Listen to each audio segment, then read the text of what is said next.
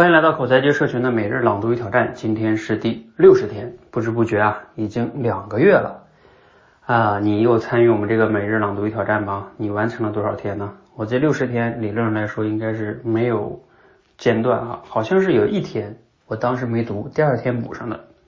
欢迎大家跟我们一起每日朗读与挑战。今天的素材呢是关于中年油腻这个话题，很有意思哈。那说啊，有一个词就叫。油腻，人到中年的时候啊，都害怕自己变得油腻。但问题是啊，这个词对一种感觉的描述，它并没有准确的定义。长得胖，对自己放松了要求，就叫油腻吗？还是有很那也有很多的高富帅中年人也给人油腻的感觉啊？最近啊，我听说有位朋友对这个词给了一个新的解释。他说啊，油腻就是对自己的人生有了一种完成感、确定感。成了，我听到这个解释啊，精神一振，还真就是这么回事儿。所有油腻的行为啊，都是觉得自己这辈子混出头了，就这样了，可以仗势欺人了，或者是自我放弃了。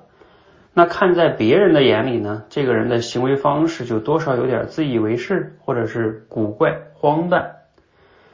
那或者反过来说啊，如果一个人不油腻，那就是有少年感。少年感其实就是保持自己人生未完成的状态，对目标有执着，对未来有好奇，对自己有期待，这就是不油腻的反义词啊啊，这是油腻的反义词。好，这段素材呢啊选自罗胖六十秒哈啊，我觉得这个里面对这个油腻的定义哈是挺让人觉得精神一振的哈，不知道你听了之后感觉怎么样哈？你觉得你身边有没有这样油腻的人哈？哎，我觉得这么想一想，好像还真有哈。就是我们现实这个社会中，很多人还真是有这种感觉。就是用他这个定义来说，就是感觉自己啊完成了，是吧？啊，我我我人生就这样了，或者我觉得我现在挺成功，或者说哪怕我不成功，是吧？我就觉得，哎，人生也就这样了，就这样了。满，不管你年龄多大，就像有一句话说的哈，就是你二十五岁就已经死了，只是七十五岁才埋葬。也是类似于这种感觉哈，对人生没有再多新的探索了，所以这个这个我们留的思考题啊，就是说如那人按照这个里边的讲法哈，人如何才能避免陷入中年油腻呢？呃，那当然了，罗胖也已经讲了哈，保持就是对目标的执着呀，对未来的好奇呀，等等等等的，嗯，其实在这里边呢，我觉得就是。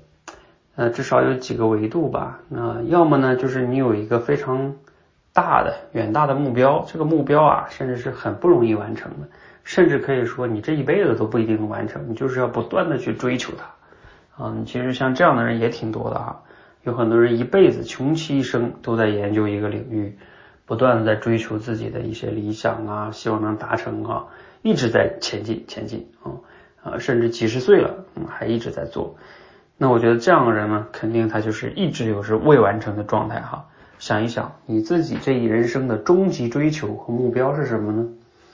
啊，那这个是非常重要的。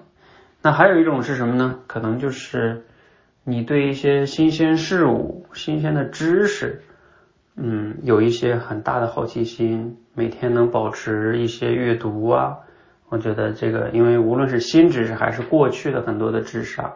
比如说我最近读的一些，呃，我觉得对我很喜欢的书啊，就是包括一些西方的历史啊，我不太了解的东西，我觉得读起来都很有意思哈，就感觉原来自己还有这么多不知的不知道的东西啊，啊，人家竟然说的这么通俗易懂，你看就很能让人自己让自己感觉自己是未完成的状态，还想更想去探索去学习，嗯。那我觉得还有一类人可能就是偏向于像手艺人吧，比如说你自己可能也没有太大的目标，但是你就想钻研到你自己的某一个领域，不断的去探索，是打磨自己的技艺。我觉得这也也是一种不油腻，总之其实也可以归为目标吧，嗯，就是差不多，反正你人生要有点追求吧，不要轻易的自我就满足了，是吧？不论你年龄多大，嗯，哪怕你六七十岁了，我觉得也不要轻易对自己说满足。你看看我们现在这些很多国家世界级领导人，都七八十岁了还在那儿竞选呢。有时候想想都特别佩服他们哈。嗯，像拜登都七十多岁了，嗯，七十八了吧好像。想想我们要是七十八还还有这个精力吗？真是厉害哈。